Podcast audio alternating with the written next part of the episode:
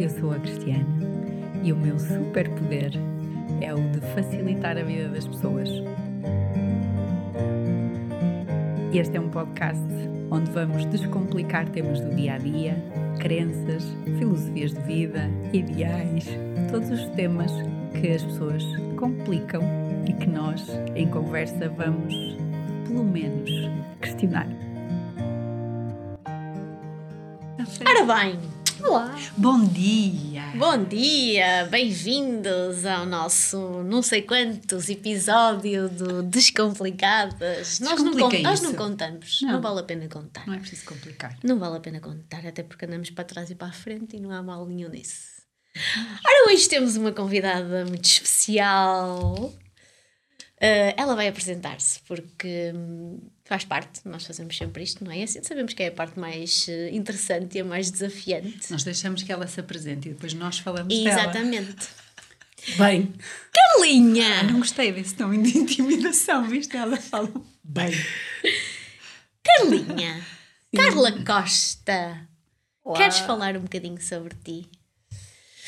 Bom, eu gosto mais de falar sobre os outros, mas posso tentar. Podemos fazer perguntas também. Vamos fazer aquela pergunta, aquela faz. difícil. Ó Carla, quando tu tiras os teus papéis de mãe, de esposa, de amiga, de profissional, de conselheira, de coach, de parentalidade consciente, quando tu tiras esses papéis todos, o que é que fica? Quem és tu? Eu acho que quando eu tiro isso tudo, fica, fica a mulher. Eu acho que eu sou acima de tudo mulher. Boa! E o que é ser para ti mulher? Sabes que eu acho que, tirando outras bênçãos que eu tive ao nascimento, como a família em que, que eu escolhi, como hum, o país em que nasci, porque eu acho que o país em que nascemos é uma grande bênção, porque ser mulher noutros países é, é um desafio muito grande e todos estes sonhos e estas ambições que nós temos e poder estar aqui só a falar hum, é uma bênção muito grande, porque há outras mulheres que infelizmente não têm essa, essa possibilidade. Hum, outra das minhas bênçãos para mim foi ter nascido mulher que eu adoro ser mulher no todo. Acho que é isso que nos une. Nós, nós chegámos a ter uma coisa desenhada às três, que era em torno desta questão. Desta questão é? de ser mulher. Ser é? mulher. Eu acho que Acho que é. sim. E é tão importante saber ser mulher, saber apreciar ser Ser mulher. E é um desafio, não é? Nos dias em que nos dias em que correm. É um desafio ser mulher porque primeiro nós temos que lutar por um espaço que não devemos lutar porque devia ser nosso. E ao mesmo tempo não, não nos podemos descaracterizar do que é ser mulher. Porque às Sim. vezes eu acho que nós, em busca deste espaço, quase que queremos tornar-nos homens. Nós somos diferentes e, e está tudo bem com isso. Queremos- nós temos bem. o nosso valor e os homens têm o valor deles e, e- e é valor igual. Não há aqui esta de superioridade. Somos diferentes e dentro dessa diferença é que tem que se encontrar o espaço de igualdade. Então acho que nós estamos mesmo numa altura em que é, em que é um desafio ser mulher. E estou eu estou cá para isso. Para Então, na verdade, nós não vamos falar sobre aquilo que fazes, porque pouco importa. Não é? Na verdade, não é interessa bonito se, de se dizer, é, cara. se é o que és profissionalmente, isso pouco importa, porque todos os dias és. Até porque que- não conseguirias defin- não definir, ela faz tanta coisa. Não conseguiria. É. Mas vamos falar, se calhar, sobre isso que é o, o porquê de te termos convidado super a primeira vez. Só. Prepara-te. Prepara-te. Mas eh, vamos pegar nessa questão de ser mulher, porque para ti ainda é um desafio eh, maior porque tu tens três em casa. Uhum. Até nisso. E era um bocadinho sobre isso que nós gostávamos de falar hoje, não é? Porque vamos pegar no tema que lançamos na nossa live desta o ser pai destas crianças que São especiais. já, já, já nasceram há, há pouco tempo e que vão continuar a nascer e que se vêm completamente diferentes daquilo que nós somos e do que conhecemos e portanto com desafios diferentes e tu tens três por isso se calhar era giro começares por sem entrar em detalhes naquilo que tu quiseres falares um bocadinho dos teus três desafios em casa mais tu, naturalmente coitado do Abel não é? Sim, porque são três. São mulheres. Com ela, quatro. exato Não me digas que tens uma cadela também. Olha, para, para, para. Tu podes não acreditar, mas nós temos uns gatinhos que. Temos uma gata que apareceu lá grávida E, um, e pronto, nós demos-lhe colo, não é? E, e dessa gata nasceram mais quatro gatas. Não há hipótese mesmo. Abel, tá, tá. Abel, eu faço. Um sinal do deixo, divino, deixo como diz a outra. Deixo aqui, e vais ter um desconto em tratamentos lá no meu espaço. Nem precisa. ok, mas como é que é esse desafio de ser mãe de três seres tão especiais? E tão diferentes. E tão diferentes. Tão diferentes mesmo. Bom, é assim, começando um bocadinho naquilo que estavas a dizer, o que eu faço, um, relativamente ao que eu faço, eu costumo dizer, eu estou a fazer isto, porque eu nunca sou aquilo que eu faço, até porque, como te diz, eu faço muitas coisas e para o bem e para o mal, que nada é totalmente bom, não é? Um, eu adoro experimentar coisas novas, então estou sempre a fazer coisas novas e eu não me consigo definir com aquilo que eu faço. Uh, mas quando eu me defino enquanto mulher, no meu caso, embora eu não considere que para ser mulher tens que ser mãe, não, de todo, tá bem? Agora, um, no meu caso, eu defino-me como mãe, né? Eu sou mãe e eu sou, eu sou mulher e eu sou mãe também. Uh, não era uma coisa, é que quando eu era mais nova, Uh, sim, porque eu já fui mais nova, embora ainda tenha os meus 20 anos, já tive 15. És muito mais, e ela está a provocar-nos. Está, está, está. Está a provocar, por acaso. Uh, sim, porque mas... ela tem menos 15 anos que nós, no mínimo, não é? Claro, eu estou com 20, vocês estão com 35. É, é isso, é isso. É, isso. É isso. Uh, mas quando eu, era, quando eu era adolescente, eu lembro-me de quando nós projetamos, né, em adolescentes, nós quando eu for grande, ou isto, as minhas alguma uma das minhas amigas mais próximas tinha muito aquela coisa da família de filhos não sei o quê. eu nunca. Eu era viajar uh, profissional e que são coisas que eu ainda tenho tá? Eu acho que uma coisa não tem que invalidar a outra nenhuma precisa de matar a outra. Mas ser mãe não era de todo aquilo que estava nos meus objetivos. Chegou uma altura que uh, eu e o Abel já estávamos juntos há sete anos e que começamos a pensar nisso, mas de uma forma muito descontraída, muito descomprometida. Entretanto, veio a Maria, né? nasceu a Maria, e eu um, tenho contacto com muitas mães e eu digo sempre que quando nasce um, um filho, quando nos nasce um filho, também nasce uma mulher nova. Completamente. Nós mudamos. Um, e um pai também, só que para nós eu acho que é mais imediato, é mais, é mais visceral. Aquelas, uh, um, uh, e é, hum, é, é um desafio, é um tudo muda. E, e eu senti isso com a Maria, não é? que foi a minha primeira filha, foi aquela que me deu o boom. Porque nós vivemos muito centrados em nós, normal, faz parte. Uh, e enquanto casal vivemos muito centrados naquilo que somos nós e que é o nosso e o que é que nós queremos fazer e o que é que nós e planeamos tudo muito assim e quando nasce um filho uh, primeiro nasce um amor que nós desconhecemos até então é? eu digo sempre que a minha mãe dizia uh, que me amava muito e eu dizia claro é recíproco também te amo igual. Não amamos nada igual, não tem nada a ver. Só quando temos um filho é que percebemos não, é não tem nada a ver, não é? Uh, um, e, quando, um, e quando isso acontece, nós passamos a, a, a viver uh, com, com o centro fora de nós, não é? Passa a haver um, um, um elemento ali em que tu depois tens de fazer este trabalho também de te reconectares novamente contigo. Mas nos primeiros tempos não consegues, não é? É, é instintivo, é proteção, é, então tu vives nesse, nesse desafio. E aí eu mudei drasticamente quando nasceu a Maria, completamente.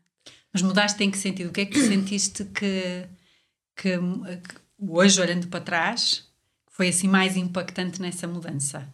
Pá, primeiro foi hum, primeiro foi esse amor, sabes?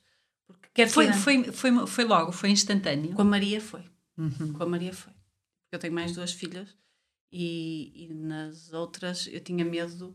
Uh, é engraçado, é, é, agora é estúpido, mas na altura eu tinha muito medo de não gostar das minhas filhas, das minhas outras filhas, da mesma forma que eu gostava da Maria. Uhum. Porque era tão grande o que eu gostava dela que era assim: é impossível, eu não vou gostar. E, e quando a Benedita nasceu, uh, eu não consegui viver, que foi a minha segunda filha, eu não consegui viver da mesma forma que a Maria, porque eu tinha tanto medo de não gostar dela que eu estava-me estava-me a avaliar. Uhum. Eu estava a avaliar e do género, uh, e a culpar-me, porque depois nós mais temos esta dualidade, né? culpar-nos por tudo.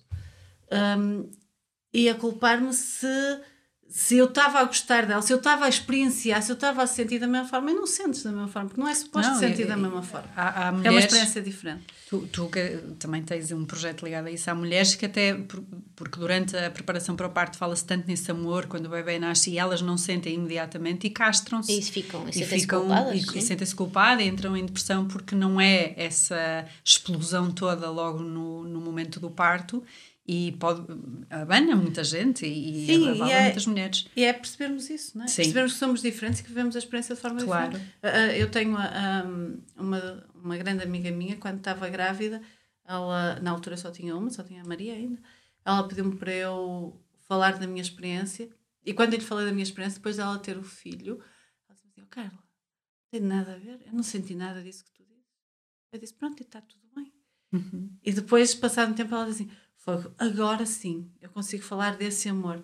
Mas no momento, Uhum. ah, porque depois a experiência pode ser mais traumática, depois tu podes. Há tanto, não é? Todo o E, contexto. e depois, desculpa interromper, depois temos aquela que estávamos a conversar no outro dia que eu acho interessante também abordarmos aqui, que é todo este mito, não é, das influencers que se constrói à volta da Sim. maternidade e que depois as pessoas chegam chegam chegam-te a ti, não é?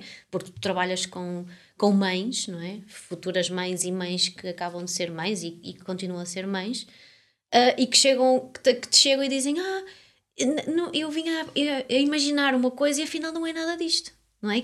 é importante também partilhar um bocadinho Sim. porque é importante Sim, porque se vende essa imagem de uma maternidade perfeita. E a maternidade é um desafio muito grande.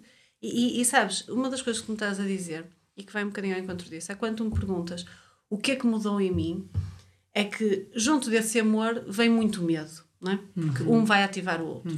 Porque tu tens medo que qualquer coisa aconteça. E depois, num primeiro filho, nos primeiros tempos, tu olhas para eles e eles parecem demasiado frágeis. Mas não são, não é? Nós sabemos que eles têm uma capacidade de sobrevivência brutal. Eles têm um instinto natural até superior ao nosso naquele momento, não é? Um, no fundo, eles são uma partícula disto tudo também e estão aqui para vingar. Então, ah, mas nós não conseguimos ver isso numa primeira fase. Então, a maternidade traz-nos isso, que é, se tu quiseres viver uma maternidade tranquila, tens que acreditar. Sem ver. Tens que acreditar na natureza. Fé. Porque eles crescem dentro de ti, tu não vês. Podes fazer mil exames. Mas se está tudo bem ou não, tu nunca vais saber. Até no momento do parto, tudo pode correr ao contrário. Portanto, tu tens que acreditar. Tu estás a amamentar, infelizmente ou felizmente, para nós aprendermos, as nossas mamas não são transparentes, tu não consegues ver a quantidade que ele está a mamar. Tu tens que acreditar. E nós complicamos isso, não é? E para mim, que sou racional ou não, e o Mandesign diz que eu sou. não é, Ana? Eu sou, És- tenho uma intuição muito forte, mas depois Tens. a minha mente Sim. perturba aqui. tu deixas porque a tua, a tua mente não está eh, não está hum, colorida portanto ela não está naturalmente ativada és tu que te eh, que estás mais hum, que te deixas mais condicionar pelo exterior. Mas a tua intuição é o que é. E ainda por cima a tua intuição é aquela que é no momento é sim ou não. E não mente. Portanto só que depois vem a cabecinha ela- não é? A, a, a Ana já, já fez o meu mapa, mas agora vai-me dar as, as ferramentas. Ainda Nada- vamos ter que avaliar. Primeiro vou-te Nada dar, que tu não primeiro vou-te saibas, dar a história. não é? Porque depois- a gente depois Exatamente. faz numerologia, faz astrologia, tudo bate no mesmo. Bate é, no mesmo, É a tua não é? intuição, é a tua intuição, é a tua É, É, engraçado, não é? é verdade. Porque tu vais fazendo e eu, eu que às vezes tento, tento desmontar um bocadinho estas coisas, não é? Ah, da astrologia, da- embora goste. A minha parte racional tende a. "Ah, vamos ver se isto é mesmo assim, mas depois tu vais fazendo e diz dizes: ela. "Poça, Tá, são pessoas diferentes a fazer coisas diferentes e no final vai mudar Tudo tudo, igual. mesmo. É um bocado chato para, aqui para, o- para a parte. Mas, mas é isso, não é? Essa necessidade de, de acreditar que a maternidade te traz. E quando tu não acreditas, vai correr mal. Complica. Vai correr mal. Depois vem as depressões pós-parto, depois vem. Porque aquilo é mesmo. Se nós pensarmos na natureza, não é? se nós pensarmos nos animais que não, que se deixam ir pelo instinto, que deixam. Hum, se nós pensarmos nos mamíferos, por exemplo, pá, eles não pensam se estão a conseguir alimentar as crianças, se elas estão a mamar o suficiente, se estão a mamar, por isso simplesmente flui. É. Sobrevivem, não é? Sim, também não acordam de 3 em 3 horas para ir lá entupir a criança com o que quer que seja, Não. só porque é suposto. Não, e nem vão para as redes sociais. Ai, é, é, tenho que dar este estímulo ao meu filho. Ai, agora dizem que é bom fazer aquilo. Ai, agora. Certo.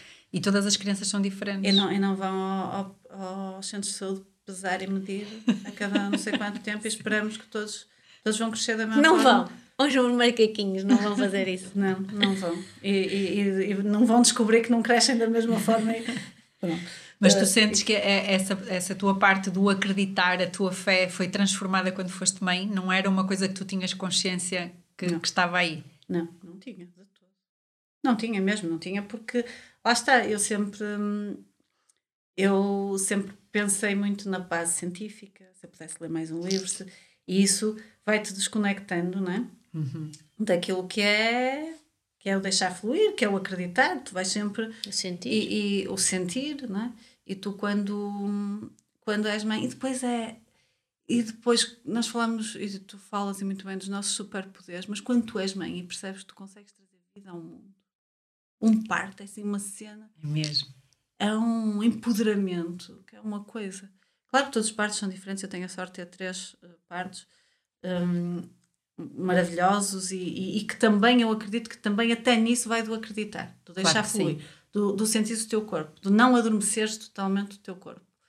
Um, acredito nisso, porque, por exemplo, no parto, o, último parto foi o da Tita, foi um parto totalmente diferente, foi depois eles são transformadores de forma diferente. Por exemplo, o parto da, da Tita para mim foi transformador, da, da, da Constança, porque ele foi no hospital, estava uh, a, a parteira, é minha amiga, minha grande amiga, estava uh, a parteira que é minha amiga, estava o meu, o meu pai, o meu marido, e estava um, a filha da, da parteira, porque nunca tinha visto um parto da mãe, e, e a minha amiga também pediu-me para assistir. Então ela estava connosco.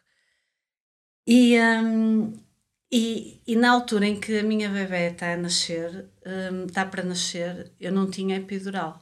E na altura a, a parteira, a minha amiga, disse-me assim: Queres que eu chame médico para, para te dar epidural agora? E a minha resposta estava com dores, claramente, que depois se apagam, graças a Deus, na Sim. memória, né? mas na Sim. altura eu sei que estava com dores. E, um, e eu disse-lhe: Não, não, porque quando tu sentes o teu corpo havia urgência nela nascer, sabes?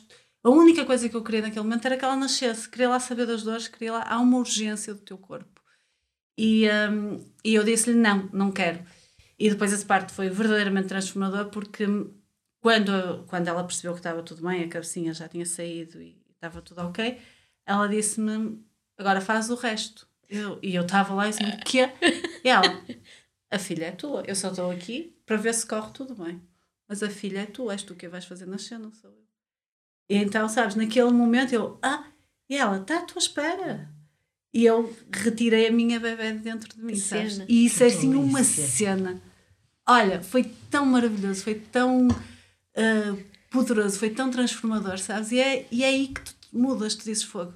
Se enquanto mulher eu consigo trazer vida ao mundo, o que é que eu não consigo fazer? Mesmo. Não é? Mesmo. Isto é um milagre. Se é eu consigo mesmo. fazer isto, ah, as cenas do dia a dia que dizes, ai, não sou capaz, ai, eu tenho essas cenas, né? Hoje estou aqui com vocês, tenho essas cenas todos os dias. Vais ter que ter outra filha. tenho essas cenas todos os dias, mas hoje eu estou aqui com vocês e para mim estar a expor, estar a falar, vocês sabem, a exposição para mim é um, é um desafio muito grande. E contudo sai de uma forma tão fluida. Completamente. Mas, mas é um desafio muito grande.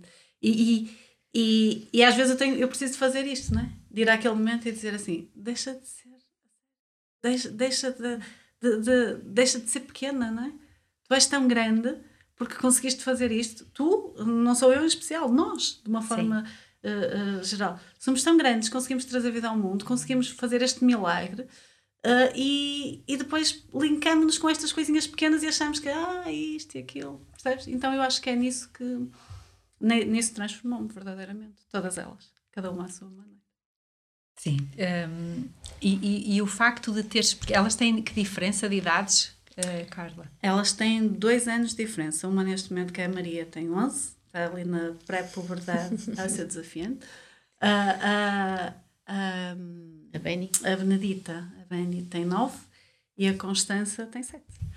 Essa diferença tão pequena, porque é pequena, é. Foram, tu, tu tiveste ali um, quase não é? seis anos Tive seis anos de cada. a parir e a cuidar. a parir e a cuidar. Um, o, que é que tu sentes que foi mais desafiante? Ter eh, três mulheres, três meninas, em idades diferentes, com diferenças pequenas, a exigir de ti um trabalho diferente. O que é que tu achas que foi mais desafiante? É assim, sabes quando é a nossa realidade? Já às vezes dizem, mas é muito difícil ter filhas pequenas ou filhas seguidas, assim. Pá, É a tua realidade, tu nem sabes se é difícil ou se não é. É o que é, não é? Tu não conheces outro. Não paraste de uma para entrar noutra? Não. Basicamente, eh, eu às vezes brinco a dizer que as minhas mamas não saíram da boca delas durante seis anos, não é? Eu andei ali, não é? o meu, o meu, o meu obstetra só me dizia, oh Carla, elas vão-te sugar tudo, glândula mamária, vão-te sugar tudo, até o tutano, tu não tens noção. E eu dizia assim, ah, ah, e ela assim, tu vais ficar aí com os figos. Os figos. E eu dizia assim, ó doutor, deixe-se lá. Deve ter algum amigo seu que depois resolve isso se for um problema. Agora deixas, deixas sugar os figos até ao fim. Então pronto. Epá, é desafiante, porque, até porque eu vivo a maternidade de uma forma muito intensa, sabes? Por exemplo, o, o, Abel diz-me muitas vezes que podemos ir ao quarto filho. E eu não estou, não estou para aí virada, pelo menos nesta fase, não.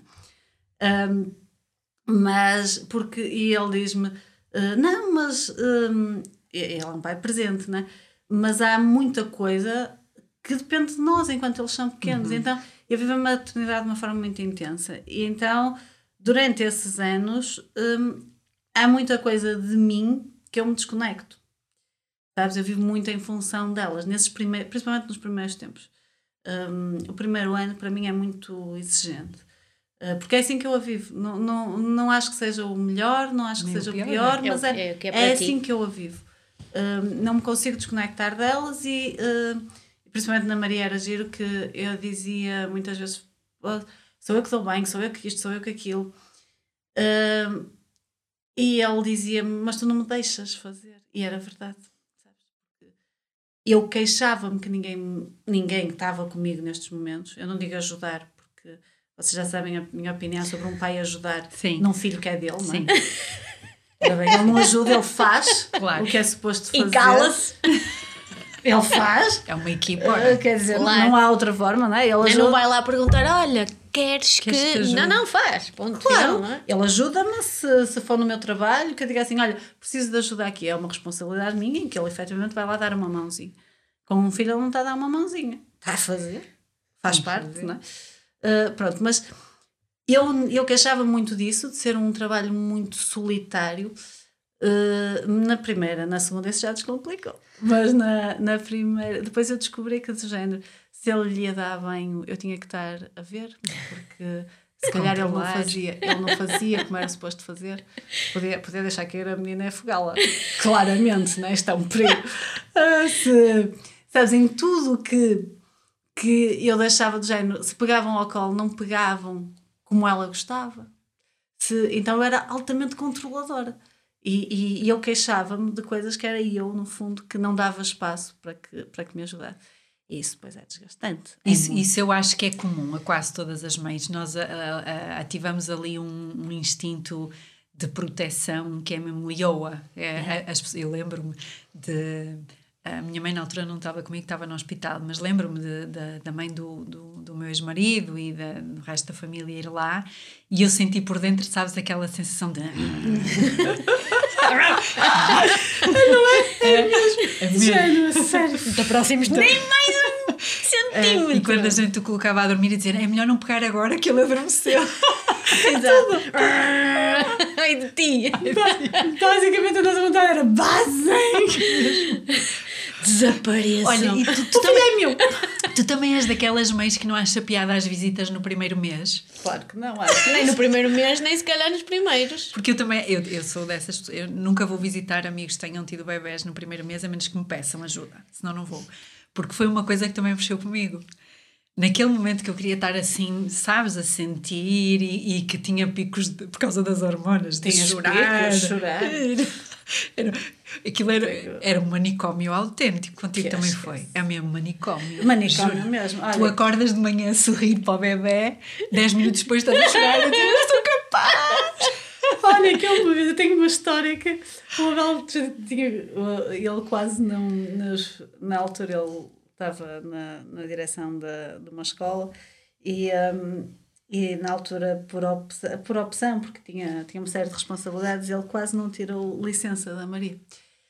Então começou a trabalhar uh, relativamente cedo. Eu lembro-me uma vez que eu tinha tirado leite para dar à Maria e não arrulhei bem, não, não tapei bem o biberão. Então eu estou-lhe a dar leite, estou-lhe a dar com o biberão, tinha tirado o meu leite, porque toda a gente dizia, depois foi um filme, né? depois toda a gente quer ajudar, mas na realidade, sabes aquela história que se diz de, um, de a tua vida os teus resultados dependem muito das cinco pessoas que tens. Epá, na maternidade era perfeito se fossem só cinco e fossem escolhidas a dedo. Aí era mesmo o momento, sabe? Era mesmo. É que são centenas E a dar-te opinião. de bancada. Completamente. E, e numa altura em que tu estás mais frágil, porque Uhum. se falam agora contigo, sem essas hormonas todas, sem esses picos todos, tens outra segurança para dizer, "Opá, não. Agora, quando tu estás fragilizada e tanta gente a dizer, então a Maria tinha um, um dito problema por eles, que era a Maria nunca engordava o que era suposto. Então, o meu leite não era bom, não sei, devia estar fora de validade, devia ter ali algum problema. Ou o meu leite não era bom ou não era suficiente. O leite não era suficiente, mas eu molhava tudo. Ela começava a chorar e as minhas mamas começavam. Letal. Eram solidárias. Era, logo. Portanto, não sei, as mamas não tinham leite ou, ou- ou estavam fora de validade do leite que eles diziam que não prestava. Então, nessas ânsias, eu tirei leite com a bomba, de- dei-lhe de mamar. Ela já tinha mamado, mas eu seguir eu estava-lhe a dar o biberão. Mas nesse momento, como eu, opá, cansada e tudo, como eu arrolhei mal, que a Maria foi uma bebé muito desafiante, como eu eh, arrolhei mal aquilo, aquilo caiu-lhe sobre a cara. Olha, eu chorava. Eu chorava a dizer: o que é que eu fiz à minha filha?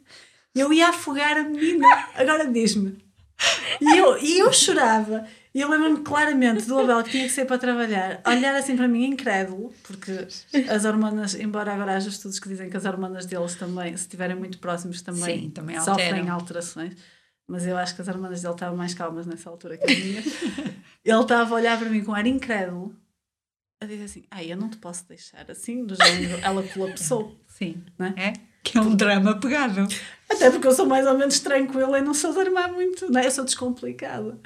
E quando. Mas tu transformas. Então, tinhas estas cenas de. Eu lembro-me claramente da cara dele olhar para mim incrédulo era assim: eu não te posso deixar assim. Eu acho que ele teve medo pela criança, porque depois ela colapsou. Porque nós ficamos mesmo assim. Num momento ris, no outro momento. "Ah!" Mas sabes que, sabes que eu acho que é, é, e é giro estarmos a ter esta conversa aqui. Eu não, eu não tenho a experiência que vocês têm, não, não sou mãe, não, ainda, não, ainda não cheguei aí. Mas é giro estarmos a ter esta conversa porque a parte engraçada é hoje em dia estarmos a falar disto com esta leveza, não é? Sim. E rirmos-nos. Eu acho que é importante que as mulheres também o façam e que os homens também o façam, porque não, não tens que chamar. As mamas são mamas, não é? Não temos que chamar outra coisa. E, e o estarmos a- aqui com esta leveza, quase de uma forma com humor, a falarmos disto e essa consciência de olhares para trás e conseguires perceber o que aconteceu naquele momento, que eu acho que às vezes é o que não se faz. É, andamos num ritmo tão acelerado que é sempre para a frente, sempre para a frente, sempre para a frente e não paramos para refletir sobre estes momentos que são, e além de serem histórias incríveis, são momentos de transformação, não é? E para perceber aquilo que estavas a dizer, que é se eu era capaz, se eu fui capaz é? de, de dar vida a estes três seres incríveis, passar por estas experiências, a partir daqui vai ser o, o universo é o limite, não é? Sim, mas, mas é, tocas aí num ponto importante. Nós, nessa altura, temos tudo, mas como estamos tão frágeis, deixamos-nos influenciar pelas pessoas à nossa volta e a determinado momento já achas que não vais ser capaz. eh, e, e aquela sensação de empoderamento que tu tiveste na hora do parto parece que se esvai. Eh, E é difícil ativá-la. é difícil, ati- é difícil ativá-la outra vez, só depois fazendo estes exercícios que estás a dizer, de vol- voltar para trás e dizer: Poça, eu trouxe três seres ao mundo, eu gerei esta vida, eu fui mentora destes seres até hoje. Se eu faço isto, eu faço qualquer outra coisa, não é? Mas, mas é- é- esses primeiros momentos e o não falar sobre eles, eu tive uma amiga que foi mãe no ano passado que quase eh, entrou em depressão porque achava que ia sentir logo um amor avassalador pela filha, não sentiu, achava que ia conseguir gerir o choro, que ia logo perceber o que é que ela quer, que não aconteceu. achou que ela própria ia voltar a ter uma imagem bonita, lá está, como as influências as influencers mostram e não aconteceu. Claro. Achava que o pai ia ser uma ajuda, o pai também teve um ajuste, eventualmente as hormonas dele também se alteraram, também não aconteceu. Ou seja, tudo aquilo que ela idealizou saiu ao contrário. Ela, como é uma pessoa que quer sempre agradar e fazer tudo perfeitinho, estava a descarrilar. E ela ligou-me a dizer assim: ninguém nos explica isto, ninguém nos explica porque pode não acontecer assim. Ninguém nos diz que cada criança é uma criança que vai mamar à sua maneira, que vai acordar à sua maneira, que vai chorar à sua maneira, que vai fazer uma digestão à sua maneira. Ninguém diz nada. Não se fala.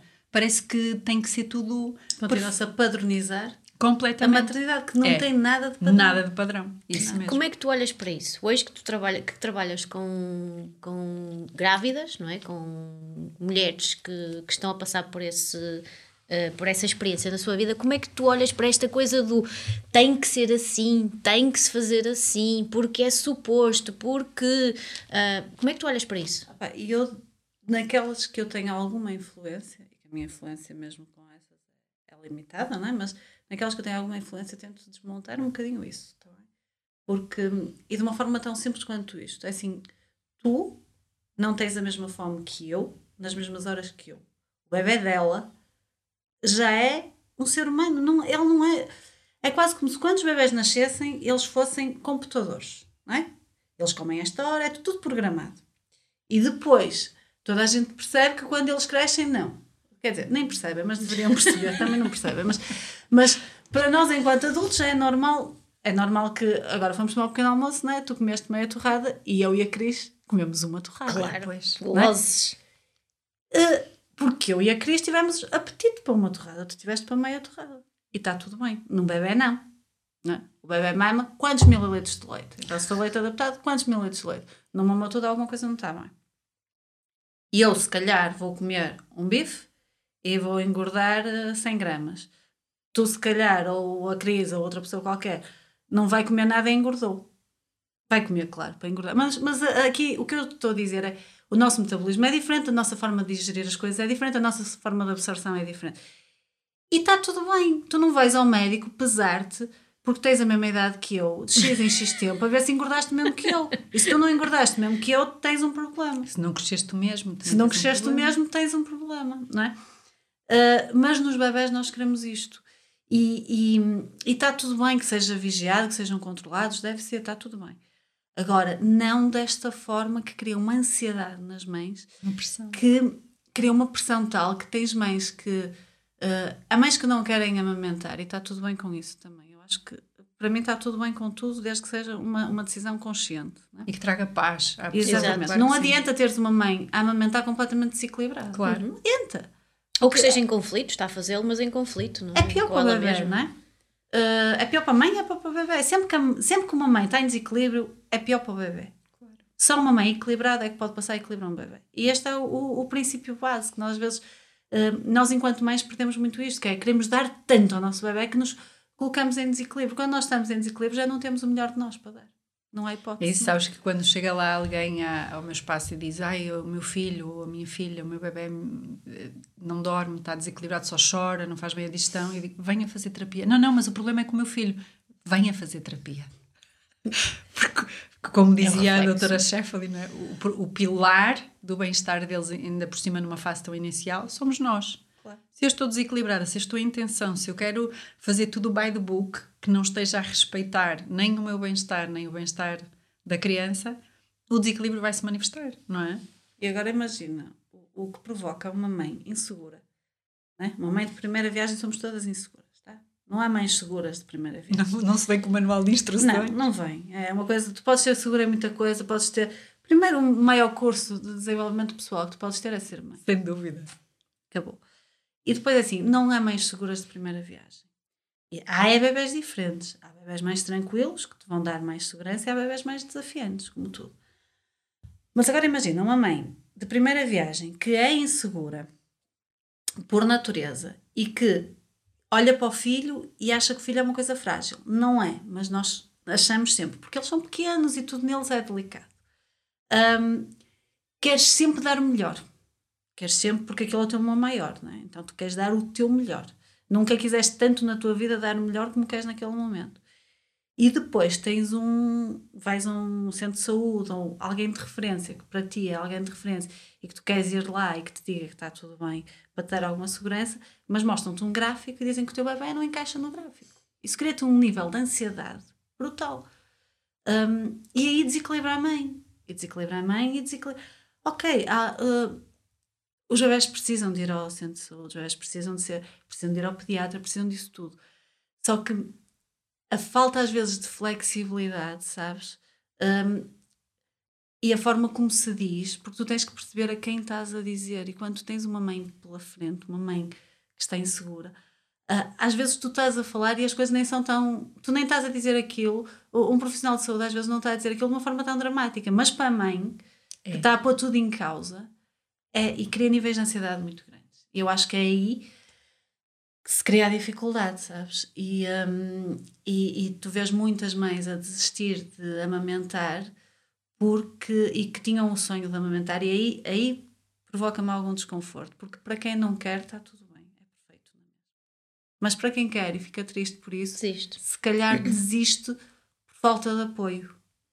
Sabes? Claro. Por falta de acreditar. e por falta de informação, e de formação, é? porque nós hoje sabemos que se tu uh, estimulares a produção de ocitocina da forma certa, toda a mãe uh, consegue gerar alimento para o seu filho. Uh, ela tem que estar equilibrada e tem que. Há uma série de técnicas primitivas, mas que a gente foi deixando de usar. tu tocaste aí, fizeste-me lembrar um episódio quando o Gonçalo nasceu. Na, na, primeira noite eu estava sozinha com ele e ele engasgou-se a mamar. E eu automaticamente levantei-me e inclinei-o para ele deitar fora. É, o tal instinto, inclinei-o para deitar fora.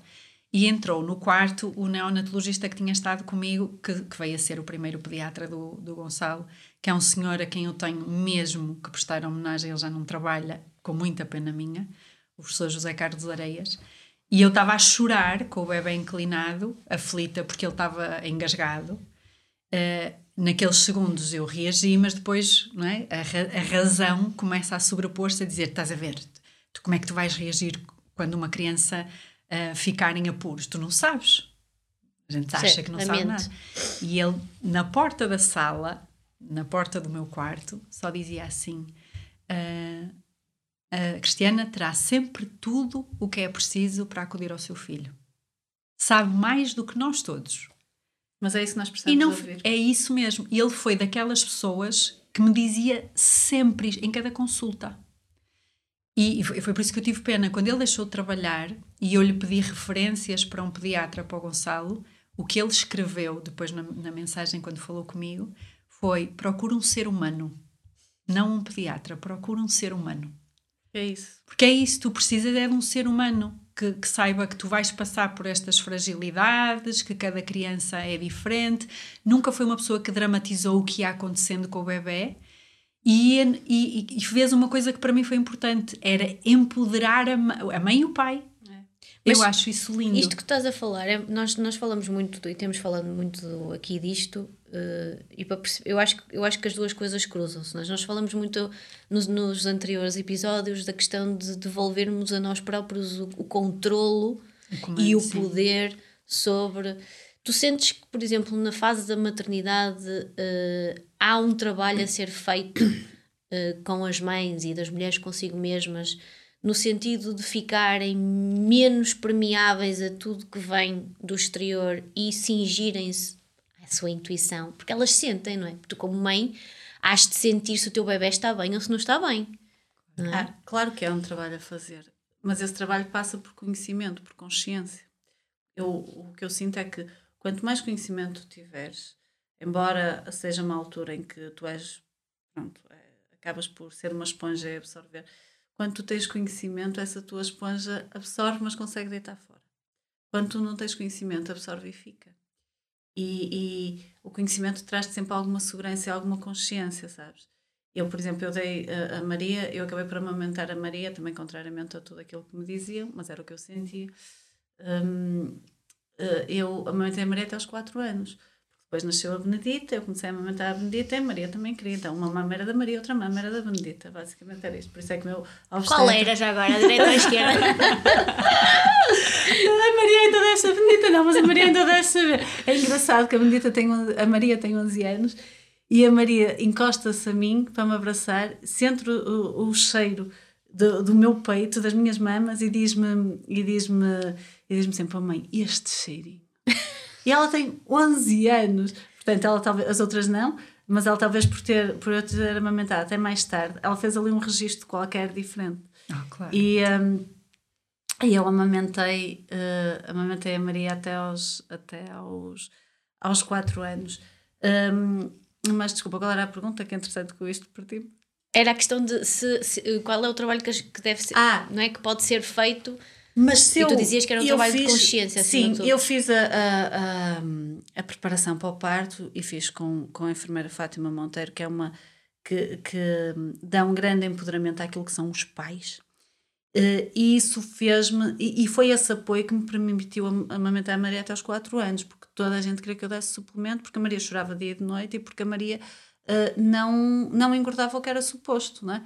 Aliás, quando a Maria começou a, a falar, a primeira coisa que eu lhe perguntei, quando ela começou a, a conseguir verbalizar, eu era assim: Ó oh, filha, sai leite da minha mama. Porque eu amamentei-a, mas sempre, havia sempre um bichinho que me dizia Sai, quando, uh, de género, quando ela começava a mamar eu sabia que saía, mas depois eu era assim, será que ainda sai, sabes? Eu lembro-me de lhe perguntar isto, ela, sei, claro que sei. Senão, que, já, senão o que é que eu estava aqui a fazer? mas percebes? pergunta. Claro, para ela, já, por isso, eu acho que sim, acho que há, esse trabalho é importante fazer. De consciência. Para, de consciência. Acho que isso nos vai tornar sempre mais capazes para lidar com todas essas, todas essas influências. E eu, eu acho que é muito importante voltarmos àquela questão do suporte da, das mulheres à nossa volta, porque nós começámos a viver a maternidade com o, o rótulo das mulheres super independentes que fazem tudo sozinhas. E a maternidade é exatamente o oposto. Tu és. Eh, precisas uma, de comunidade. Precisas de comunidade. Até para tu próprio tar, teres os teus momentos e te recuperares e reconectares contigo mas aquilo que dizem que para cada menino é preciso uma aldeia é de suporte ao pai e à mãe, eu acho isso fundamental. E nós, com a história de nos tornarmos mulheres independentes, cortamos essa, esse, essa prática que havia, não é? E eu acho que é preciso resgatar, até para descomplicar. A maternidade é uhum. linda, é, é um momento de apoteose para mim foi, de transformação de toda a gente, de toda a dinâmica familiar, não é só na, da mãe nem do bebê, mas se tu a vives em stress, acabas, e muitos problemas de, de saúde Casal. e problemas me mentais surgem exatamente deste cansaço, porque tu isolas-te para querer responder à imagem da mulher empoderada, isolas-te, e não tiras o melhor proveito não. deste momento. E nem demonstras a fragilidade. Não Exatamente. Não podes é demonstrar é vulnerabilidade. É não podes demonstrar fragilidade. É não isso. Podes, tens que dizer que o teu bebê é perfeito. O meu bebê dorme bem. Ah, sim, o meu bebê. Sabes? E depois cria-se uh, uh, aqui claro. uma. Uh, é engraçado isso que estás a dizer, porque nós lá no nosso, no nosso espaço chegamos a criar. Um, grupos de mães que iam lá tomar um cafezinho, umas levavam umas coisas, outras e é giro que algumas delas ficaram amigas para a vida, primeiro. Os bebés já são grandes e os bebés uh, já não são bebés, já são crianças e, e, brincam em conjunto e fazem uma série de atividades em conjunto. Mas foi giro que aquilo para elas, falar com uma mãe que está a passar pelas mesmas coisas, pelas mesmas dificuldades, claro. mães reais, não são mães de, de, de redes sociais, que também há mães reais nas redes sociais, mas que normalmente essas influencers passam toda essa, essa a questão da mãe independente, da mãe capaz, da mãe. Um, mais reais, que estavam a passar pelas mesmas dificuldades. Houve ali uma, um apoio tão bonito, sabes, e tão, uh, e tão importante nesta fase que, que eu acho que, que, que ajuda muito. E mesmo depois as dinâmicas de casal. Porque tudo isto que nós estamos a falar, há muitos casamentos que não funcionam uh, logo, uh, pouco tempo depois do bebê nascer. E eu assisto muito a isso. A casais que se separam. E muitas vezes é porque por todas estas dinâmicas que são difíceis e que é preciso explicar e que são fases, não é? Sim, e é preciso compreender que e depois, há a questão das hormonas e a... E depois tens o reverso da medalha, que é uh, tens as mães a quererem que esta fase passe rápido porque é demasiado exigente, e depois tens as mães a olhar para trás e a perceber que não viveram essa fase, Uhum. porque não viveram em presente, viveram em futuro, na ânsia que aquilo passasse. E aquilo tinha coisas boas. Mas o desgaste é tanto, e a necessidade de estares bem, e a necessidade de, de seres capaz e de mostrares à sociedade que és capaz, e de, a, a, a pressão sobre nós é tanta que nós só queremos que aquela fase passe. Mas uma das coisas que a maternidade também nos vem ensinar é isso: é a viver o momento. Porque nada se repete. O teu filho nunca vai voltar a ser bebê. O teu filho nunca vai voltar a ter dois anos, nem três, nem quatro. E cada fase é única. E, e, e quase que tu tens um filho diferente a cada fase, sabes? E depois tu olhas para as fotos e dizes, ei, que saudades. Mas uma coisa é ter saudades do momento que viveste, outra coisa é ter saudade do momento pelo qual tu passaste E que não viveste. e que não viveste. E E, é mais doloroso. E a maternidade traz-nos muito isso, que é viver no presente. Aproveita cada fase, porque ela não se repete. Por mais exigente que seja, tu vais ter saudades dela. Certo? E, é e eu acho que, que, que a maternidade. Olha, vamos aqui ao, ao tema, não é? Vamos ao tema. não- Isto já é tema, Isto já é tema. consciente. Pronto, mas vou-te fazer uma pergunta, porque no outro dia estávamos a conversar sobre isto, precisamente tu fizeste formação em parentalidade consciente, já sei que não gostas da expressão de parentalidade positiva, já vais falar sobre isso, Ah, mas tu disseste uma coisa que eu achei muito interessante e vou pegar por aí, que é, ah, e nós aqui fazemos muito isso, portanto não interessa se partimos ou não, não interessa se gostam de nós lá fora ou não, não interessa. Estamos a ser nós. Um, aqui est- neste momento estamos aqui só nós. Não, e quem nos ouve sabe que já, já sabe que a gente veio aqui fazer alguma coisa diferente também, se fosse para, só para Pronto. manter. Mas tu sentes que uh, tu- uh, lá está, às vezes é um bocadinho esta forma como se vendem estes conceitos, não é? Agora da parentalidade consciente, que é muito trendy, é uma moda e está tudo bem. Tu no outro dia diz- dizias assim, mas isto é tudo muito bonito, mas uh, eu tenho a minha própria visão do que é parentalidade consciente e às vezes até, até, até me faz um bocadinho confusão porque ah, há coisas que são ditas com, com as quais que eu, que eu não pratico porque sinto que não é assim, não é? Eu se tiver que gritar com uma das minhas filhas, eu grito com uma das minhas filhas. Pronto, então o que nós gostávamos era que nos falasses aqui um bocadinho de porque é isso, não é? O que nós sentimos, cada uma de nós nas nossas áreas, é que, vimos, é que estamos aqui a fazer um bocadinho diferente e não há mal nenhum. Eu- não me interessa se os meus colegas gostam ou não gostam, é a minha forma de fazer. E é importante que também se traga aqui uma, uma, uma visão menos perfeita e menos fácil deste- de, de trabalhar com estes conceitos, porque não é assim tão fácil e não é assim tão bonito e não é assim tão simples. Pronto, e tu depois, além disso, tens uma expressão, depois se, eu- se ela se esquecer, lembra-me, tu tens uma expressão que eu adoro. Eu acho que devia ser a tua assinatura no futuro. Eu faço muito isto, não é? Ela, ela é que converte os agnósticos. Eu converto ela Tu tens uma expressão brutal que eu, que eu adoro, que ainda ao bocado usaste ao pequeno almoço, que é a mãe de repente desliga a criança e pronto. Desliga a criança. Pronto.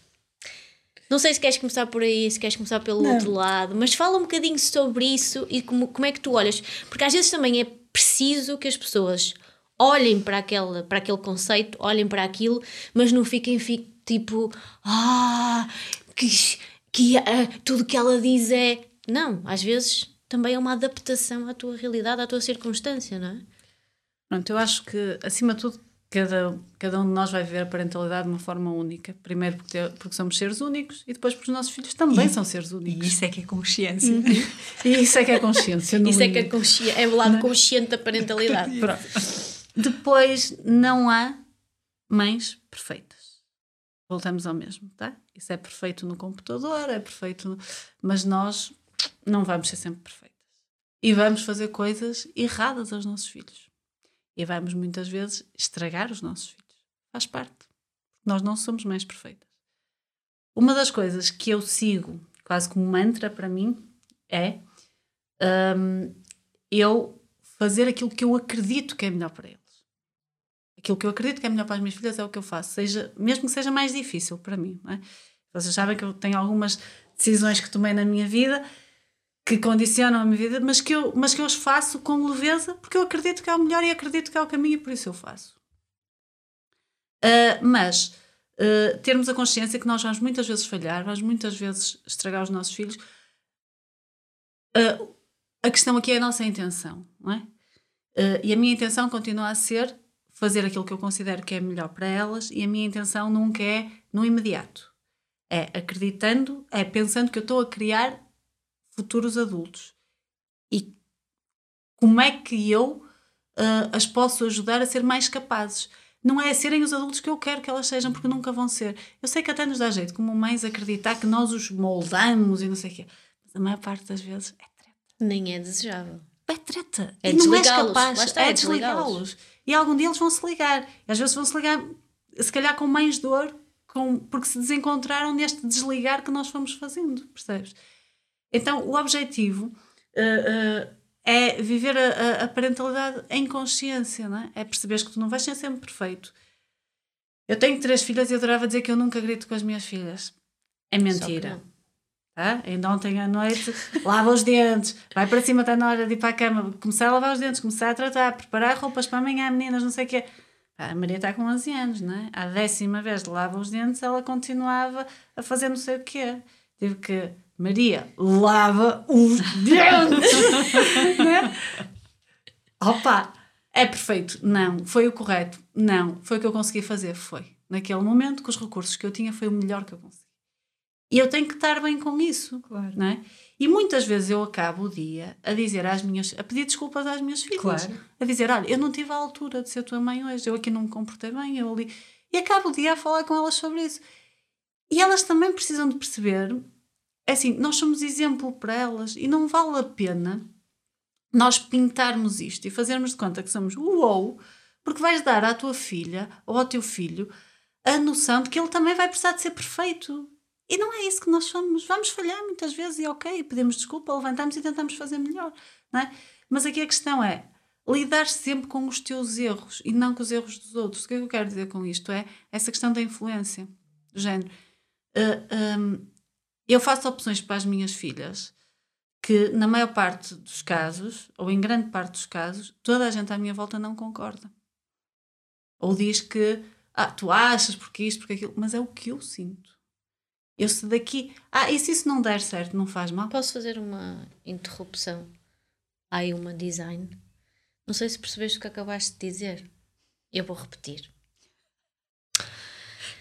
É que estás em terapia. Eu vou repetir.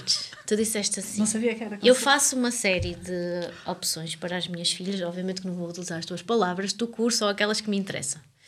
Eu faço uma série, tomo uma série de decisões já para as minhas filhas, mas manipulação faz parte, pelo menos estás consciente. Estou... Muito bom. pelo menos estás consciente. Então, eu tomo uma série de decisões eh, para as minhas filhas em relação às quais a maior, as pessoas, a maior parte das pessoas que estão à minha, à minha volta não concordam. Porque me dizem, ah, eu acho que, ou tu devias, mas eu sinto. Percebeste? Percebi. Acho e devias é mente. Mas Sinto sinto. é a tua intuição. Pois é. E eu com as minhas filhas ligo muito isso. A verdade é que onde eu sou, onde eu me respeito mais é nas decisões com elas. Nas decisões com elas, se eu sentir que é por ali, pode vir o mundo inteiro dizer que não é. Mas é por ali que eu vou, sabes? E, e, isto dava outro podcast, né? Todas, as, to- todas as, as to- todo o percurso que eu fiz com elas, porque depois também é isso, é quando tu fazes aquilo que tu acreditas, muitas vezes sais da rota, não é? Eh, e ao sair da rota, eh, vais fazer coisas que te vão desafiar, te vão fazer crescer, mas vais encontrar as outras pessoas que também saíram da rota, não é? Porque mudaste de caminho e nesse caminho só estão as pessoas que também saíram da rota e cada vez mais te vais alinhando tu e, com, e as pessoas que te vão surgindo são pessoas que também estão alinhadas contigo. Portanto, acaba por ser um caminho muito hum, compensatório. Agora, as minhas filhas não andam no colégio da moda, que andam a maior parte dos meninos de bem, não é? Mas muita gente me trouxe inscrições, fichas de inscrição. Na, na altura, está na altura de inscrever, de, principalmente na Maria, depois as outras já, já desistiram de mim, Perceberam mas- que não dava. mas está na altura de inscrever. Mas não está na altura de inscrever, porque não é isso que eu vou fazer. Não é? As minhas filhas não têm, eh, têm um problema muito grave, que é as minhas filhas não têm notas na escola dela. E a primeira, qual é a primeira pergunta que se faz a uma criança? Como é que são as notas dela? Então, é boa na como, é que escola? correram, como é que correu este ano? Tiraste boas notas? E as minhas filhas ficam a olhar para mim. Eu digo, Tipo o quê? diz sempre que sim. E ela, mãe, tirei boas notas. Assim, diz que sim, filha. Eles querem uma resposta, dá-lhes uma resposta e acabas com a conversa. Mas ah, percebes isto? É, é, é aí que eu acho, é, não há um certo e um errado. Ah, ah, porque as crianças são todas diferentes. Eu tenho três filhas e a forma como eu falo com a Maria, como eu falo com a Benedita como eu falo com a Constança é totalmente diferente. Porque elas são as três diferentes e é Muito importante também diferentes. perceber isso, não é? têm necessidades diferentes, não é? Género, eu sou capaz de dizer à Maria, já ah, quase em estado de transe, a dizer à Maria, vai lavar os dentes, mas não diga à Benedita. Claro. Se eu disser isso à Benedita, ela fica chocada. A miúda é capaz de estar um dia inteiro a achar que a mãe Não gosta dela. não gosta dela, não, porque isso é, uma, é outra questão, que é as minhas filhas sabem que aconteça o que acontecer, o amor é incondicional. Uhum. Isso é uma coisa que todas elas sabem. Elas sabem que eu as amo da mesma forma se elas fizerem um brilharete ou se tiverem a fazer mais, a maior borrada do mundo. O amor não muda. Isso elas sabem. Desde que elas nasceram, eu amo-as e façam elas o que fizerem, nem vai crescer, nem vai mingar. Vai ser sempre igual. Até o último dia ah, ah, da nossa vida, eu vou as amar sempre da mesma forma. E se calhar até depois disso, mas isso é outra questão. Ah, porque é um amor, um amor eterno e incondicional. E isso é muito importante, sabes? Porque é aí que muitas vezes nós ferimos ah, ah, a autoestima dos nossos filhos. Uhum. É quando nós, ah, eles quase que mendigam amor. É. Inconscientemente, às vezes nós dizemos, ah, faz isto que és uma menina bonita. Pois. Ou, ou se fizeres isto, gostamos mais de ti. E é aí que nós, às vezes, hum, fica, fica difícil. Então, não, nesse aspecto, as- todas as minhas filhas sabem que o amor é incondicional. Mas ah, a Benedita, como é- por exemplo, é mais sensível e é capaz de sentir que falhou com a mãe. E fica a remoer aquilo e, oh mãe, desculpa, oh mãe, eu não queria, oh mãe. E não há essa necessidade, percebes? Aquilo foi uma situação, não foi nada de... Então, eu com a Maria faço isso. Ela vai lavar os dentes e fica chateada comigo, porque eu lhe falei assim, mas a seguir passa. A Benedita hum, vai sentir que a culpa de eu estar chateada é dela Claro. e vai, sabes? E, e eu não quero, porque se eu me chateei é uma questão minha, podendo me ter chateado. Fui eu que me chateei, fui eu que me escolhi chatear. Então aqui é, é lidar, é lidar um bocadinho Já a. Tita, como ela é a melhor amiga de si mesma, A Tita sim, a Tita. Tita, Quer lá como saber. ela é saber. não é? Está tudo bem. Constança, hum, convidaste a tua melhor amiga e ela, claro, minha melhor amiga está sempre comigo, mãe. E ela está sempre contigo. E ela, mãe, a minha melhor amiga de mim sou eu mesma. Mais nada, adoro. Com 5 anos e eu, ok. E assim, pronto, esta já, já estudou o livro todo. São todas diferentes, não é? É giro, por exemplo, tu vês a, a Benedita e a Tita, elas às vezes chateiam-se porque a Tita está com os brinquedos para brincar sozinha e a Benedita está a pedir à Tita para brincar com ela. E a Tita é assim, mas eu gosto de brincar sozinha, por favor, deixa-me brincar um bocadinho sozinha. E a Benedita é assim, mas eu não sei brincar sozinha. A Tita assim, eu dou os brinquedos todos, mas brinca um bocado sozinha. E a- percebes a diferença? E a, e a Benedita diz, não, eu não consigo brincar sozinha, Tita. E eu, às vezes lá, eu normalmente deixo que elas giram, porque é uma relação delas, elas é que são irmãs. Às vezes digo, oh, oh Constança, brinca um bocadinho so oh Benedita, brinca um bocadinho sozinha, também vais aprender. E depois brincam as duas um bocadinho, Constança também aprendes a brincar com a tua irmã, pronto. Ah, mas a maior parte das vezes eu deixo que elas, ah, eu fico só a observar, e é giro. Mas isso que acabas de retratar seria um drama para qualquer pai.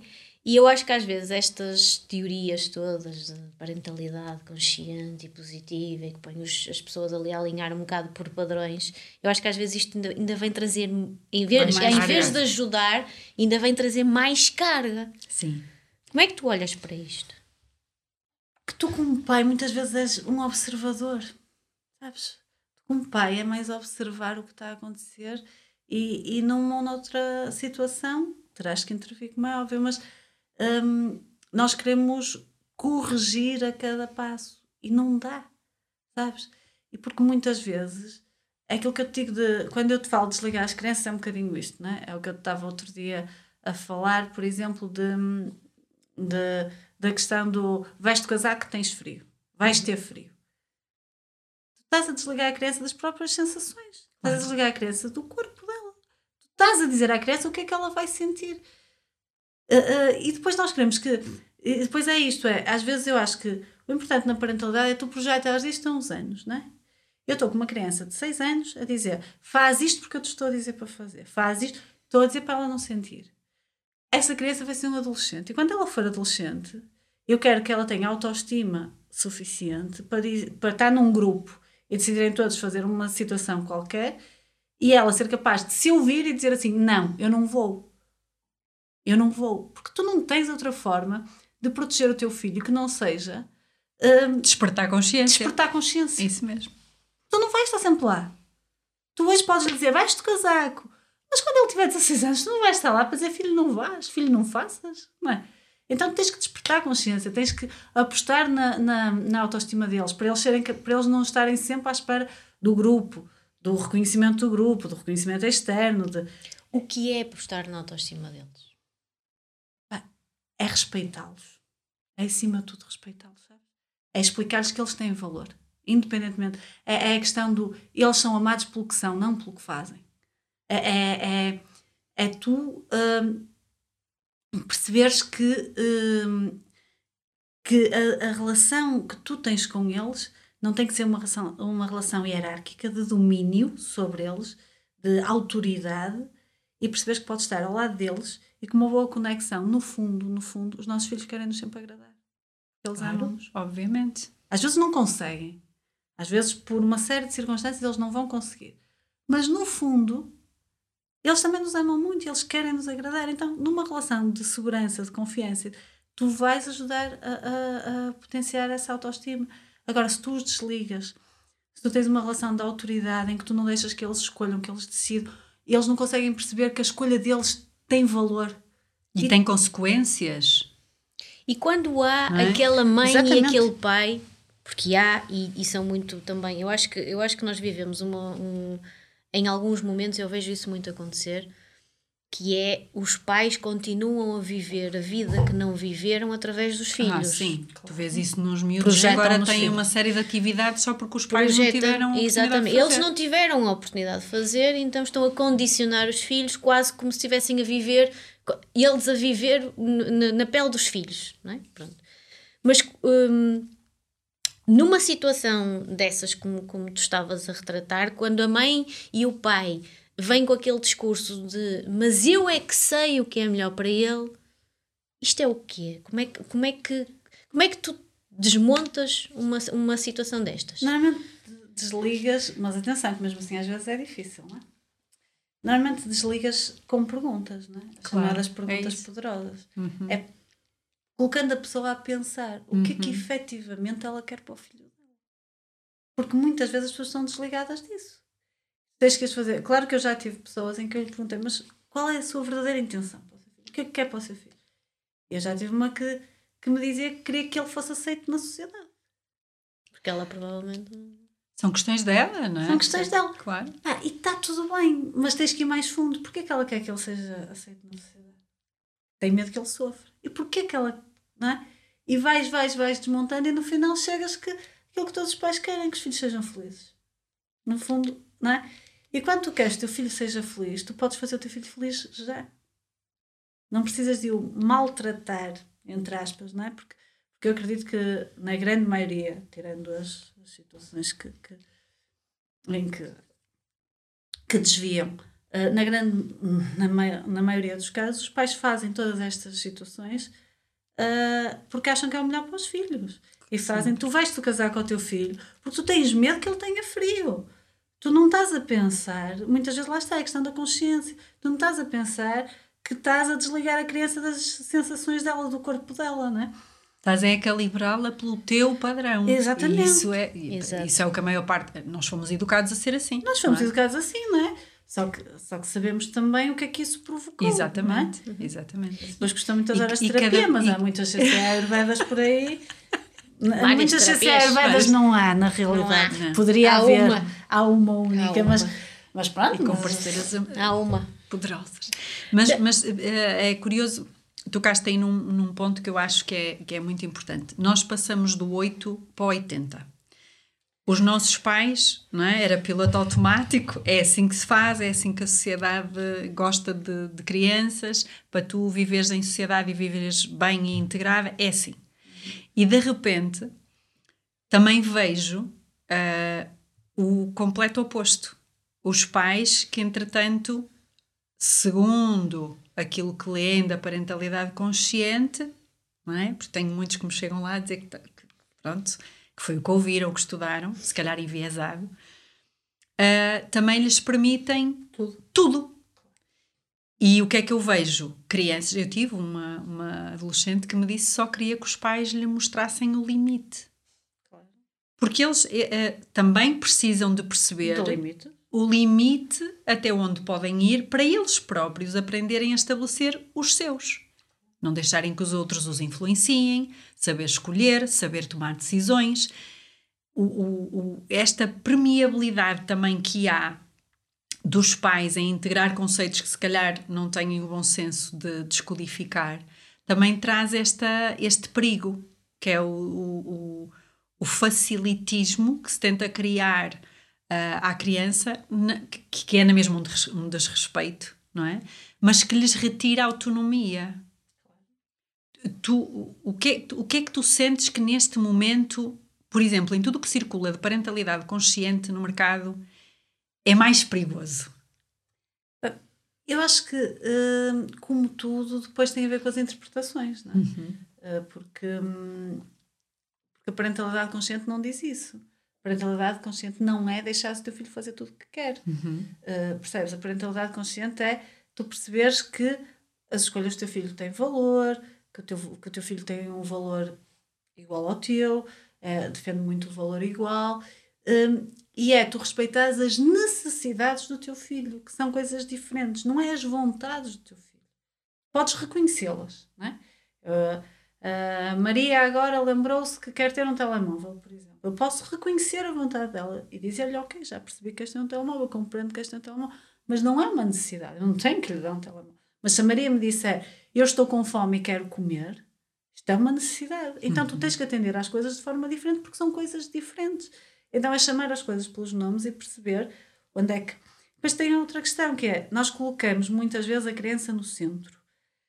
Temos uma rodinha e estamos todos em volta, e a criança está no centro. E o sítio da criança não é no centro. Primeiro porque é um sítio solitário uhum. e ela não quer estar sozinha. Tens que puxar a criança para a rodinha, porque se é valor igual, a criança também tem que te respeitar a ti. Ah, tem que tem respeitar que a irmã, claro. tem que respeitar o pai, tem que respeitar toda esta roda que está em volta. Ela tem que estar na roda connosco. E quando ela estiver na roda, ela vai estar em sociedade e vai ter limites. Porque há limites, não é? Claro. Por exemplo, eu gosto muito que as minhas filhas tenham um cão, porque numa fase mais precoce, em que ainda é difícil, às vezes nós, uh, uh, porque eles são muito pequeninos e que é difícil eles perceberem estes limites, os cães mostram-lhe muito fácil estes limites. Uhum. Não é? Porque ela brinca com o cão, trata bem o cão, o cão lambe e está à beira dela. Mas se ela fizer alguma coisa que o cão não gosta, ele vira as costas e vai-se embora. E ela percebe. Pisou o limite dele. E quando elas estão em sociedade, quando elas estão connosco, não há essa questão. Eles têm limites, porque em sociedade tu tens limites, não é? Porque o teu limite, no, no mínimo, é quando estás a desrespeitar o outro. Há ali um. E há uma consequência imediata. E é aí que eu acho que é, é esta distinção do que é que é necessidade o que é que é a vontade, que todos nós temos, e está tudo bem com isso, e é esta. este trazê-los para a rodinha, trazê-los para. Isto é uma equipa. Tu dás daqui, eu dou dali. Isto é uma dinâmica normal. E depois, pronto, por aí eles vão, vão ganhando limites. Agora sim, que essa às vezes nesse erro. Eu ainda tenho uma pergunta para fazer. Ah, não sei se tens mais alguma tenho coisa. Tenho mais uma. Pronto, que, é, que tem a ver com o que nós hoje chamamos os dons e os talentos das crianças, uhum. não é? Porque tu, como mãe, já percebeste que as tuas filhas vão querer coisas diferentes e que se calhar vão querer profissões que ainda nem sequer estão desenhadas, não é? vão querer fazer coisas que ainda não existem. O maior erro que, que, que nós vemos acontecer é nós querermos que os, os adolescentes comecem a fazer escolhas muito, uh, cedo. muito cedo e para encaixar nos cursos que existem que ainda eram do tempo dos nossos avós. É outra questão. E, para entrar no mercado, e de trabalho, entrar no mercado que, de trabalho. que está a mudar todos os dias e que vai ser uma coisa completamente diferente quando elas lá Exatamente. chegarem. A Revolução Industrial foi uma menina à beira da Revolução. Uhum. Que vem aí. Exatamente. Que vem aí, não é? E como é que tu, como mãe, estás a lidar com isso? Porque a Maria já deve estar numa fase que, que começa a olhar para Sabes? aquilo que é o caminho dela. Ou pelo Isso- menos a ouvir, não é? Os miúdos agora falam todos Isso é sobre. uma coisa que hum, eu não vou dizer que me preocupa, mas que eu penso muito. E é. hum, Elas vão viver um mundo que nós desconhecemos. Elas têm. Por isso eu também. Elas não estão no sistema de ensino mais tradicional. Hum, tenho, fiz uma escolha diferente, porque na realidade é isso. Nós preparamos-los para um mundo que já não existe. Com profissões que vão deixar de existir, ou pelo menos vão se transformar. Se não deixarem de existir, vão com certeza se transformar, não há voltada. Um, e, e, e mais uma vez, um, a escola ensina-lhes muita coisa e está perfeito, mas há coisas que faltam, não é? Há muitas coisas que faltam e elas precisam de mães. Então, eu tento dar-lhes eh, aquilo que a escola não dá, como o que estávamos a falar hoje de eh, as crianças aprenderem, elas têm uma máquina, não é? que é a máquina que as liga a este mundo, que é este corpo, e, e aprendê-las a lidar com isto, a como tratar, como se cuidar, como cuidar de- de- do templo delas, não é? do corpo delas Ouvirem-se. como é? se ouvirem, pronto. Eu tento ao máximo hum, dar-lhes atividades e experiências que as potenciem aí, porque é aquilo que a escola ainda não, não consegue dar. Eu tento ao máximo hum, dar-lhes isso. E depois é claro que cada uma delas, neste, mesmo nesta idade, percebes que cada uma delas tem gostos completamente diferentes. Então, hum, mas elas também, também é desafiante porque elas são diferentes. Por exemplo, a Maria, uh, se eu deixasse, a Maria não fazia nada, não, exper- não experimentava nada, porque ela é mais da segurança, da zona de conforto, é um desafio grande para mim. Então eu tenho com ela um, um, um acordo que estabelecemos as duas em que ela uh, experiencia algumas atividades durante, por exemplo, um mês, para ela ganhar algum conforto, porque nas primeiras vezes ela não conhece os meninos, não sei o que, ela não vai gostar. Então nós temos este acordo, ela experiencia uma atividade durante um mês e no final desse mês não gosta, sai. Uh, mas o que acontece é que a maior parte das vezes no final desse mês eu, as, as atividades eu tento enquadrar naquilo que eu sei que são as preferências dela e no final do mês ela quer ficar e gosta e fica. Pronto, para ela não se fechar. Um, mas é dar-lhe ao máximo experiências naquelas áreas que eu sei que para ela são, que ela gosta mais, para depois um dia com essas experiências ela poder escolher o que ela quiser, não é? Um, sem grandes. Ela às vezes pergunta-me da universidade e dessas coisas, pronto, e eu, eu vou-lhe respondendo, mas sem a padronizar. Eu não sei se ela vai para a universidade, não sei se ela vai Vai viajar, existir a Não universidade. sei se ela vai viajar, Exatamente. se ela Se vai. vai existir não, faço, não faço ideia. Às vezes ela diz-me, hum, porque nós temos amigas uh, a estudar fora uh, e a Maria lá está, como é, mãe, eu se pudesse estudava em Braga, claro, se ela pudesse estudava dentro de casa. Pertinho. Se pudesse que a mãe fosse a professora era perfeito. Ah, então, pronto, em algumas coisas é desmontar um bocadinho, porque tu percebes também quais são as limitações deles, né? É desmontar aos pouquinhos, ir tentando só que, que, que ela se abra a algumas coisas. Um, e noutras é deixá-la explorar livremente. Ela depois, um dia, há de fazer um clique qualquer e, e, há, de, e há de sentir. Aí eu acho que não há muito a interferir, sabes? Porque nós nunca sabemos o que é melhor para eles. Achamos que sabemos. E é deixá-las ser crianças enquanto são crianças. Sem- Isso é que sem- é uma- sem- sem expectativa, sem pôres o peso nos ombros dos miúdos de que já tens que ir para o inglês e já tens que ir para o chinês e já tens que. É, É, é, é. De uma forma deixá-las mais ser por crianças. exemplo, Nós ela- brincávamos na rua. Claro, por exemplo, elas, elas por acaso estão, estão numa atividade de inglês, mas é completamente lúdica, Mas é sabes? diferente, é um inglês que, que lhes dá outras competências. E elas não é- querem. Querem, querem. E é porque lhes dá competências de comunicação, Sim. competências sociais, uh, criatividade. É, com- é uma com forma, é, uma trabalhos, abordagem é com- diferente. É com, música, é com Exato. dança e, e vão. ah, no fundo, é uma forma de aprender o inglês como tu aprendes o português, sabes? Palavras Claro, soltas, claro. vais aprendendo, não escrevem, é tudo muito. Pronto, que é uma forma natural. Porque, porque há coisas que efetivamente são importantes. É importante que elas saibam inglês, é importante que elas saibam conceitos de matemática, é importante. Mas cada um à sua maneira e de uma forma que estimule mais do que elas- aprisione ou Exato. E respeitando que elas não, são, miúdos, elas sim. não vão ser boas a tudo. Claro, Ah, não têm que. Porque que cada uma delas vai ter. Por exemplo, eu, a Constância entrou agora na escola, já percebi, a Constância, matemática para ela é muito mais. Ela, se puder começar uma ficha por matemática, começa, ela adora matemática. A, a Benedita é ciências e os bichinhos, pronto, é a coisa. Um, e a Maria é história. E pronto, está tudo bem. Eu não lhe vou dizer que ela tem que tirar a mesma nota a, a matemática que tirar a história. Não, tem que aprender os conceitos que lhe vão fazer falta, que vai precisar dele, mas de uma forma descontraída, sem lhe criar esse stress. Porque depois claro. eu tenho a, a, pediatra das minhas filhas, é alguém que também é muito especial, é a doutora Joana Dias, e ela diz muitas vezes, ela é impressionante, sabes, que eu, eu às vezes eu reconheço os miúdos, eu até já sei das escolas que eles vêm, da forma que eles chegam cá. Claro. Unhas ruídas, uh, com a perninha a bater, a bater impacientes. Uh, impacientes, diz ela. É um nível de stress que estes miúdos claro. trazem hoje que é brutal. Qual é o objetivo dos pais? É que eles ganhem competências para um dia ter uma vida. E mesmo na escola, eu, está exemplo, tudo bem, eu, só que o que é que está a provocar, claro. não é? Eu não sou de, de, Nunca fui. Nem, sou aquela mãe que nunca se sentou para ver os trabalhos de cada um filho. E que digo, tens Como um problema com a é professora, é vai lá falar com ela, porque o problema é teu, eu já fiz a escola. Exatamente. É, sou muito isso, assim. Mas isso, eu não resolvo problema nenhum das minhas filhas com os professores. Eu digo, eles são teus, quem é que tem relação com eles? Exatamente. Sou eu ou tu? Então vai lá e resolve. Oh mãe, mas filha, a gente está na retaguarda como suporte. Exatamente. Dar uma palmadinha nas costas e dizer tens capaz. claro, mas eu digo, filha, é nunca venhas trazer um problema com outra pessoa a outro que não tem poder claro. de resolver. É exatamente o que eu acredito. O teu também. problema é com aquela pessoa, por favor, vai lá e resolve. Eu não tenho nada a ver com isso. É claro que eu quero que elas me contam. E elas, claro. nós temos umas dinâmicas para. Por acaso eu criei com elas umas dinâmicas que funcionam muito bem, que elas falam-me, uh, porque elas são três, né?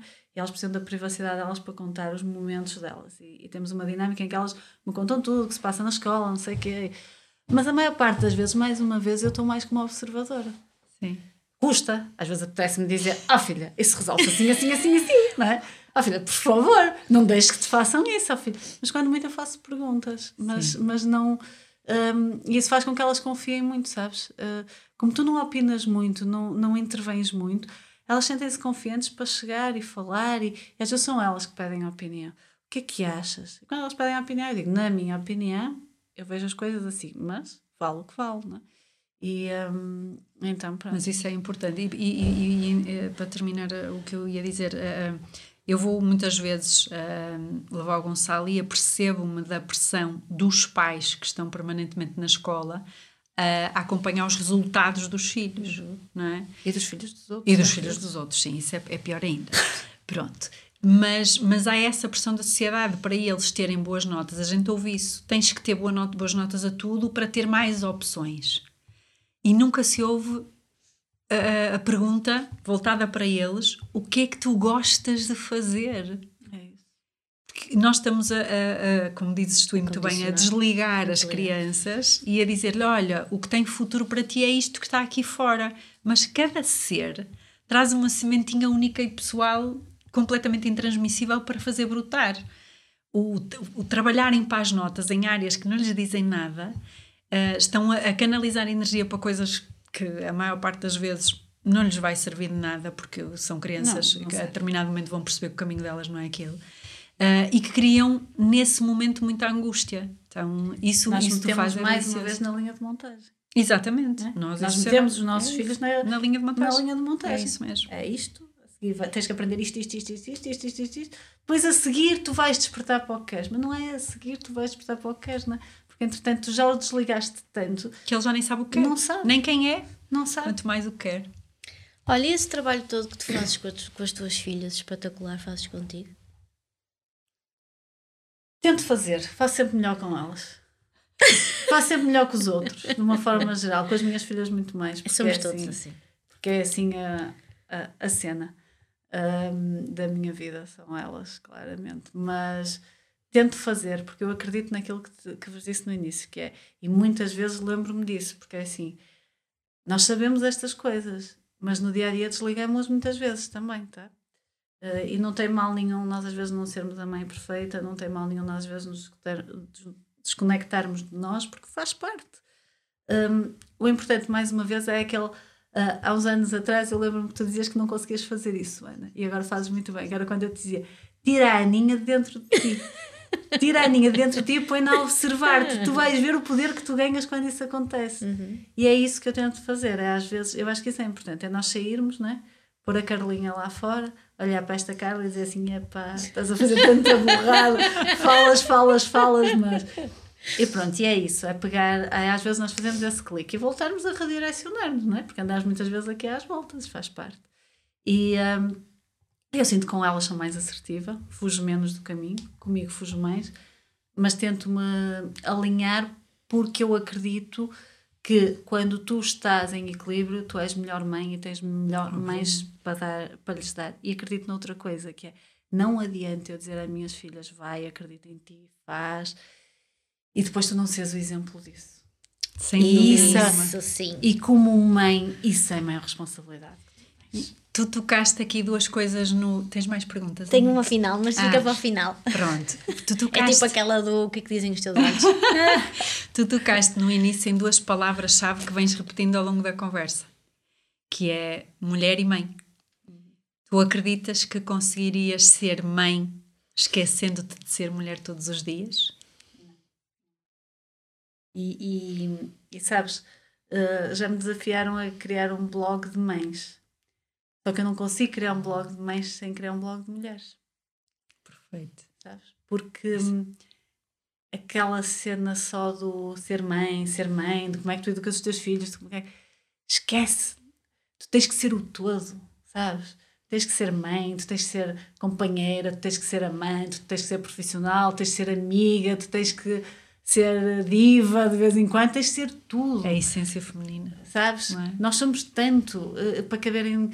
Uh, mesmo sendo mãe ser muito, é caber em pouco, porque tu és muito mais do que aquilo. Sabes? Nós não conseguimos quando tu estás a caber em pouco, tu não estás a dar o melhor em cada coisa. Estás-me a arrepiar, é que gosto, adoro isso. Tenho duas perguntas finais. Assino por baixo. por isso é que eu digo: o viajar, o, pá, tem que haver equilíbrio. Temos de ter a capacidade. Completamente. Por isso é que temos aí um, um, uns dias marcados no verão, não é? Também vens, ainda não sabes, mas vens. Eu vou já agora em fevereiro. E vamos agora em fevereiro. Que é isso que é, vamos isso nós, mesmo. porque nós não deixamos de ser e nós. E se uma mãe de três filhas com um marido presente, com uma família linda, pode ir de viagem um fim de semana, não me venham Qualquer dizer que não há tempo para usufruir do tempo de ser mulher. Claro que há. Claro que há. Há e vem melhor. Mais, mais capazes com mais recursos. Tenho duas perguntas finais. Pergunta 1. Um, como é que se vai chamar o teu blog de mulheres? Ai, Vai se chamar. Ai, ai, gosto muito do nome. Ai. Vai se chamar Ai. Ai, tipo sigla? Ou ai? ai. Ai. Gostei. Vai, não sei, temos de fazer em brainstorming as duas. Ou as três. A questão é que assumiste o compromisso, portanto. Estamos à espera. Segunda questão. Como aquela do, dos olhos. O que é que queres ser quando fores grande? Quero, quero continuar a ser mulher. quero continuar, quero continuar a, a, ser mulher mesmo, a experienciar isto tudo, de ser mãe, de ser amiga, de irmos descobrir, ah, porque há tanta coisa para descobrir, não é? E, e, e, e, sempre que nós descobrimos, seja num livro, seja numa viagem, seja num jantar, seja num podcast, um, crescemos e transformamos e trazemos mais e melhor para quem está à nossa volta. Portanto, é continuar a descobrir.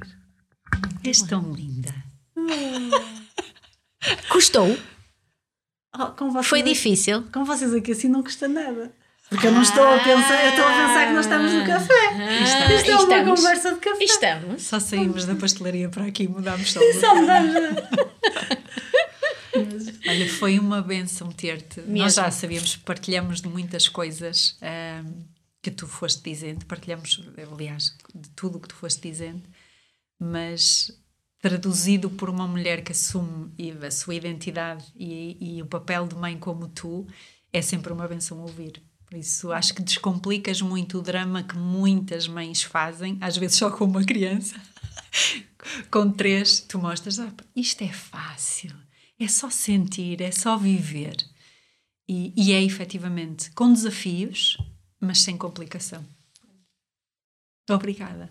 Obrigada. Agora imagina quantas mães é que não precisam de aceder a essa tua fonte de energia. Não é se calhar? É? é.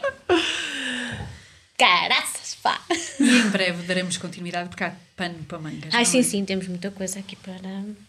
Até porque hoje não falamos sobre. Ela gosta de fazer sempre aquela. Olha, e uma ferramenta que as pessoas possam agora, não fizemos. Ela já foi Ah, falando no de fazer perguntas, não é? trazer consciência perguntando. E Comunicar. com as crianças igual. Comunicar, Dar dar, espaço. conhecimento, Dá espaço.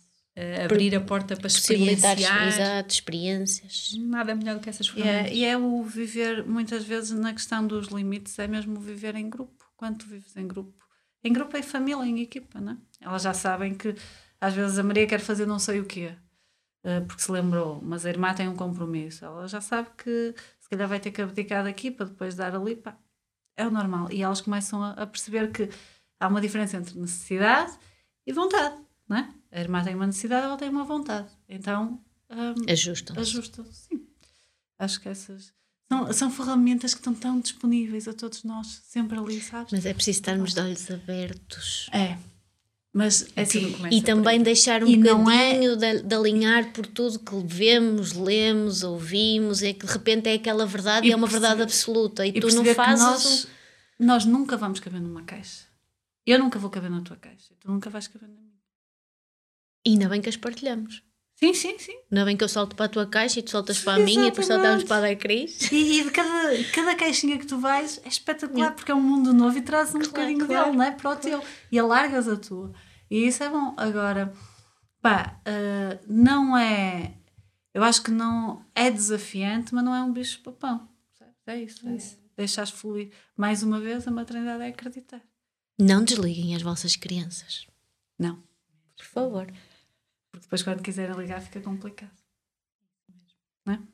Como não desligar o meu filho? Perfeito.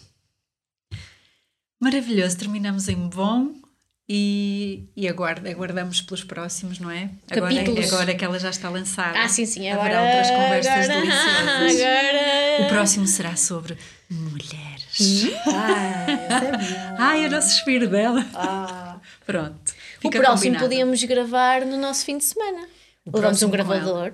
Menos, assim, uma coisa mais artesanal. Mais Não interessa, está bom na mesmo. Fica o desafio. Enquanto estivermos lá a fazer alheiras. e a ver vinho. Depois de- banho. Depois de beber vinho, isto vai ser. Meijas.